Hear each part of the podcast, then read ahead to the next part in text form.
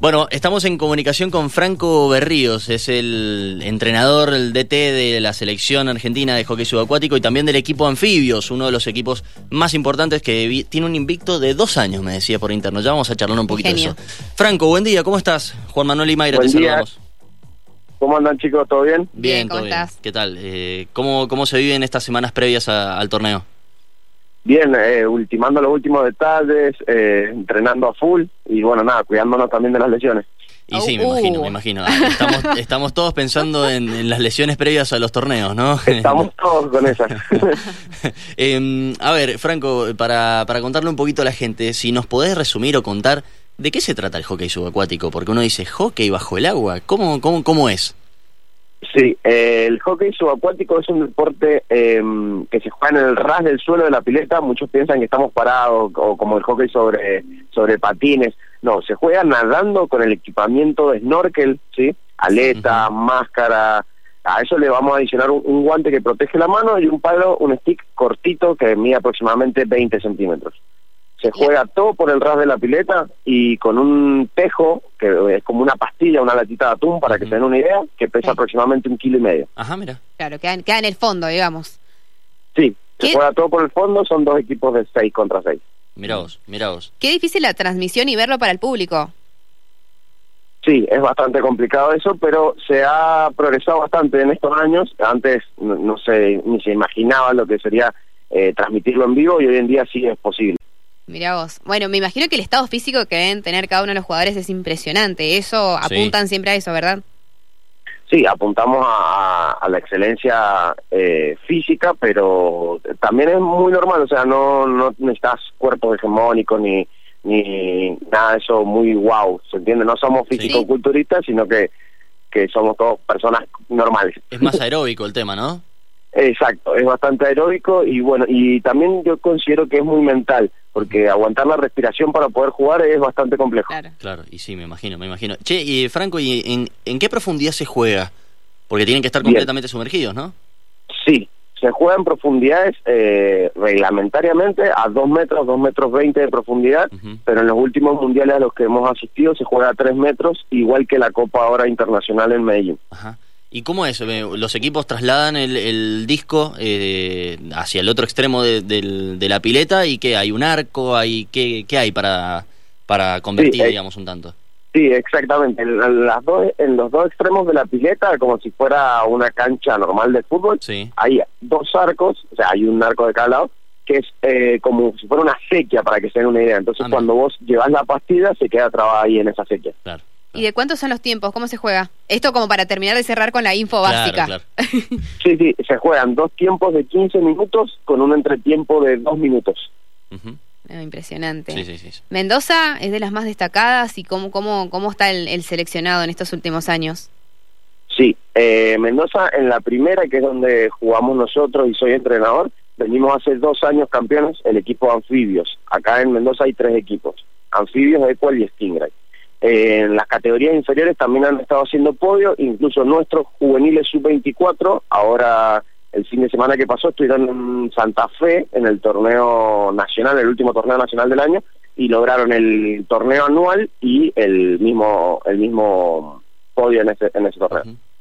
Interesante, interesante. Em, y contanos, Franco, ustedes están por viajar el 8 de diciembre a Colombia a disputar un torneo internacional con equipos de Estados Unidos, del Reino Unido, de mm, otros países, eh, un torneo internacional también con los seleccionados de Colombia, eh, pero se va a jugar en una modalidad distinta. Vos recién nos comentabas que era de 6 contra 6, eh, se va a jugar un 3 contra 3. Sí, sí, sí, esta es una copa internacional que, bueno, es juego reducido eh, un poco más vistoso, como les explicaba, que se puede transmitir y ahí puede seguir mucho mejor a los jugadores. En una cancha completa, de 25 metros, cuesta más la transmisión, las cámaras y todo eso. En esta es un 3-3 y se logra mejor la transmisión y, la difusión del deporte. Ajá, ajá. ¿Y la, la, principal diferencia es esa, la cantidad mínima de jugadores o cambia algo también reglamentario?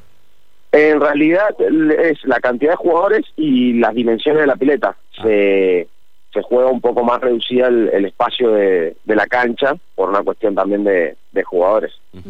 Y en esta oportunidad viaja entonces el seleccionado, viajan mendocinos dentro de él. Eh, bien, nosotros viaja todo el equipo mendocino que dentro del equipo mendocino tiene eh, varios seleccionados nacionales. Claro, mm, claro. claro. O sea, viaja anfibios en representación de, Argentina. Exactamente. Viaja otro equipo de Argentina que está en Buenos Aires, que también tiene algunos seleccionados nacionales. Ah, perfecto. perfecto. ¿Y, de cuánto, cuántos, eh, cuántas personas integran la delegación de los equipos? Bien, eh, los que viajamos ahora somos ocho, ¿sí? Generalmente los equipos se juegan de a diez. Se juegan seis en el agua y cuatro relevos que pueden relevar constantemente. Claro, claro.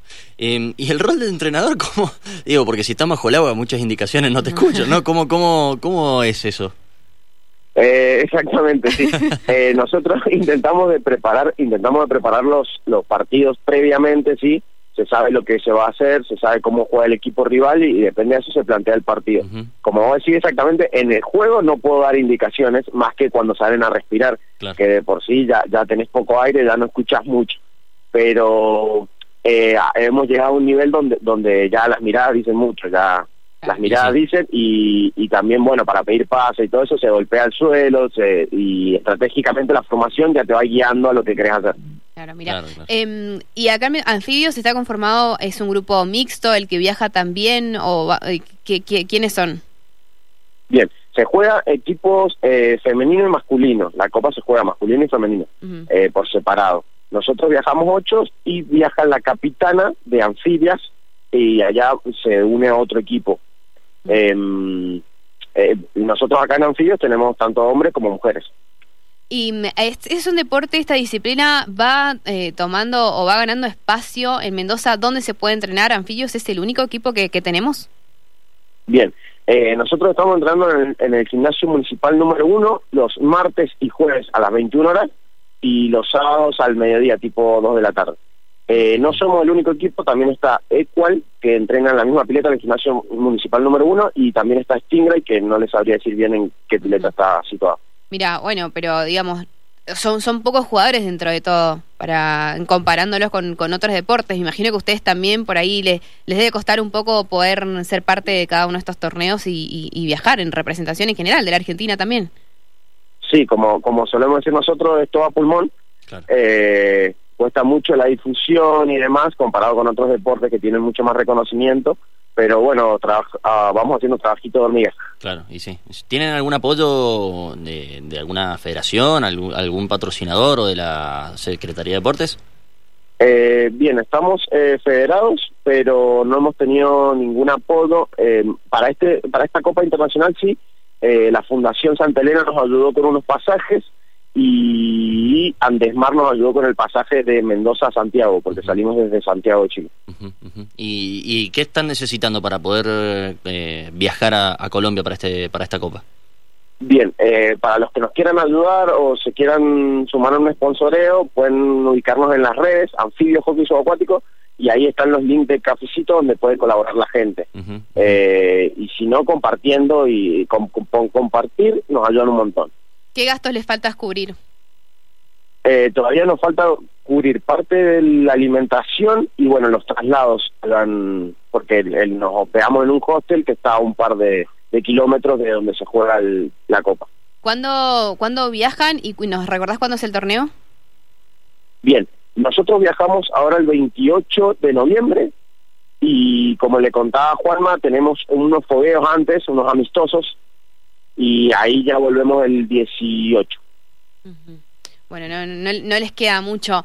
Eh, para aquel que quizás está aprendiendo para colaborar y quizás para sumarse al plantel, es una convocatoria que está constantemente abierta, ¿cómo, es el recibimiento y las edades que manejan ustedes?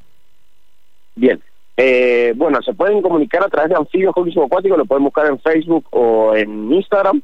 Eh, está abierta la convocatoria siempre, solo tienen que llevar la malla. Eh, las primeras dos o tres clases son gratuitas, pueden ir y directamente se, se comunican y quedan con la categoría en la que son. Manejamos, era tenemos una niña que creo que tiene seis años, hasta el más grande que es un, hombre que ya fue entrenador, es dirigente, que tiene como 60. Claro, claro, claro. Ok, bueno, estamos todos invitados entonces al gimnasio número uno de Ciudad.